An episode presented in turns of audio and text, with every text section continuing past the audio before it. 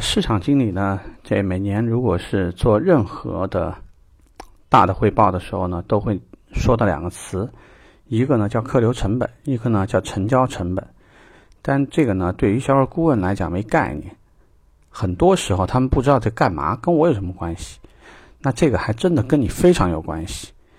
为什么很多时候新人你想接客户，但是呢，展厅经理或者是销售经理？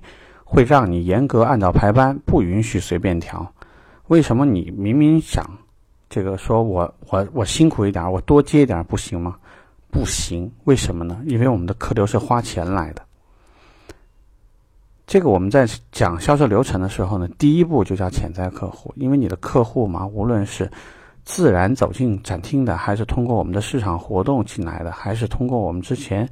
购车了，客户呢置换、售后保养、维修，还是通过其他的事情，比如说，甚至可能是我们到这来公办、拓展业务，然后最后哎在我们这儿买这个车，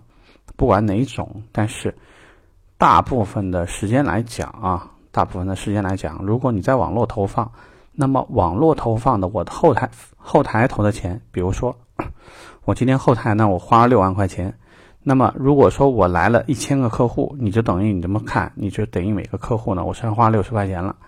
但是你这么想，如果说你不算这个，你怎么知道这个花的值不值呢？如果说啊，我客流自然进店的客户成本是一百块钱，而网络成本是六十块钱，那显然网络的这个投放实际上它的性价比是更高的。假设我的前提是客户成交率相似的情况啊。因为我们这里涉及到一个销售漏斗问题，在那个汽车销售管理的第一堂课里面，我们有些课就专门讲这个。所以大家呢要明白，客流是有成本的，每笔客流都是有一个真金白银的一个金额来平衡的。如果你是个新人，玩了命的去接客户，但是第一留不下档，第二不知道怎么去分辨客户真实的级别，第三可能浪费了一个客流。你明明这个客户你不接待，而让一个老鸟去接待，他可能就把它成交下来了。而你呢，可能顶多让他有一点产品的印象，下回呢还有可能就死在其他的同城门店了。这样对公司来讲是一种损失。所以在这里要跟大家讲，你可能目前对很多事情不理解，或者抱着一个就是好像觉得这个呃很抵触的一个心态。但是要记住，一个行业如果你从菜鸟走向老鸟的时候，有很多的真相啊，很多事情，真实的情况是怎样的，慢慢才会浮出水面。那么你的脑子里呢，才能呈现一个非常完整的展厅是怎么运营的，整个 DCC 电网需要怎么运营的，整个市场部怎么运营的，你才会有一些思路。所以在这里呢，也跟大家讲，因为我们开的另外一堂课呢，那么听的这个人比较少。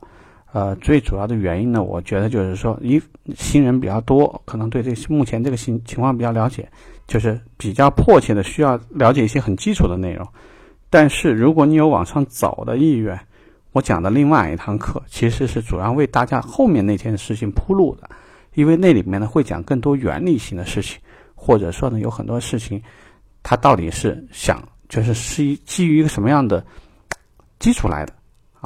所以就是大家对这个事情呢，如果感兴趣的话呢，希望另外一个栏目里面的节目呢，大家也认真的听一听，对大家呢应该会很有帮助。OK，今天呢我们就聊到这儿了，好，拜拜。